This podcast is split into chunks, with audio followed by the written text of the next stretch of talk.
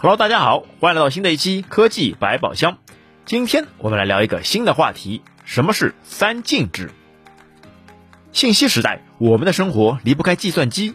我们看到的视频、图片、阅读的文字、数学和符号、听到的音乐，其实都是由一串零和一组成的序列。这就是我们计算机经常使用的二进制数。你是否会好奇？为什么我们的计算机不直接使用常见的零到九的描述？究竟什么是二进制呢？在聊二进制之前，让我们先来认识下什么是十进制。在日常生活中，我们习惯使用零、一、二、三、四、五、六、七、八、九这十个阿拉伯数字来计数。当我们在商场上看到某件物品标价为一二四六时，就可以自然地拼读出来一千两百四十六。在我们生活中习惯使用的技术方法就是十进制，即逢十进一。那什么是二进制？尽管日常生活中十进制的使用已深入人心，但是在计算机领域普遍采用二进制，那就是所有的信息都是由两个数零和一来表示。既然使用二进制有些反人类，那么为什么计算机会使用二进制呢？二进制的特点简单包括，与十进制相比，虽然二进制表示一个数的位数过多，但是对于计算机来说，计算零和一两个状态比计算零到九十个状态更为简单。进位规则则是逢二进一，借位规则是借一当二。对于计算机来说，二进制的运算规则更加简单。二进制因为只使用零和一两个数字状态种类少，可以直接使用电器性能的低电平和高电平来划分区别。电脑的存储器是由晶体管组成，晶体管可在高压一和低压零两种状态之间切换。即使受到电磁干扰，电压会存在波动，但我们也能很好的分辨零和一两种状态。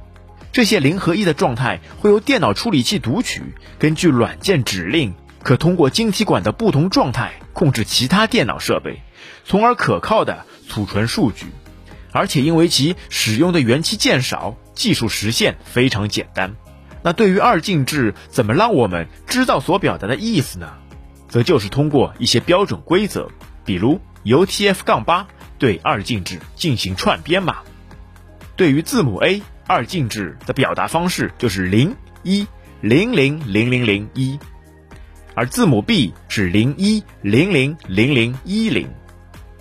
大家可以看出，虽然位数变长，但所表达的形式只有两个位数，而且对于电脑的储存空间来说，这样的计数方式也可以非常方便的压缩空间。那同样，视频的每一帧都是由图片构成，而图片则是由每个像素构成，每个像素又可用三个三原色红、绿、蓝三种二进制序列来表示。尽管二进制数在计算机上已经得到了普遍应用，但如果说二进制就是计算机最理想的选择，未免有些草率。因为虽然二进制计算规则简单。但是未必能够完美的表达人们的真实想法。在一般情况下，人类大脑思维的方式在对待问题的看法上，并不只有真或假、是与非两种答案，还有一种不确定。因此，在不少领域，二进制数可能会受到极大的局限。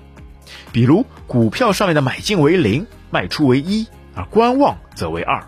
投票时也有赞成是零，反对是一，弃权是二这种方式，所以就会需要出现一种三进制数来表达这三种不同的状态。而三进制的表达，一种是通过零一二来表示，而另一种则是称为对称式三进制，则是通过负一零一这样的方式来表示。很显然。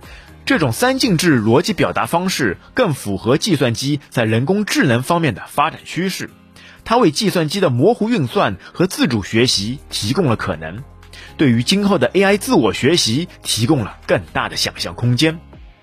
由于之前计算机内部使用的元器件只能在高压一和低压零两种状态中转换，但随着现在技术的进步，真空管和晶体管等传统的计算机元器件被逐渐淘汰，取而代之的是速度更快、可靠性更强的铁氧体磁芯和半导体二极管。这些电子元器件组成了一个很好的可控电流变压器，这为三进制逻辑电路的实现提供了可能。因为电压可以同时存在三种状态：正电压一、零电压零和负电压负一。三进制逻辑电路非但比二进制逻辑电路速度更快、可靠性更强，而且需要的设备和电能也更少。其实，早在19世纪50年代，前苏联就已经出现过三进制计算机了。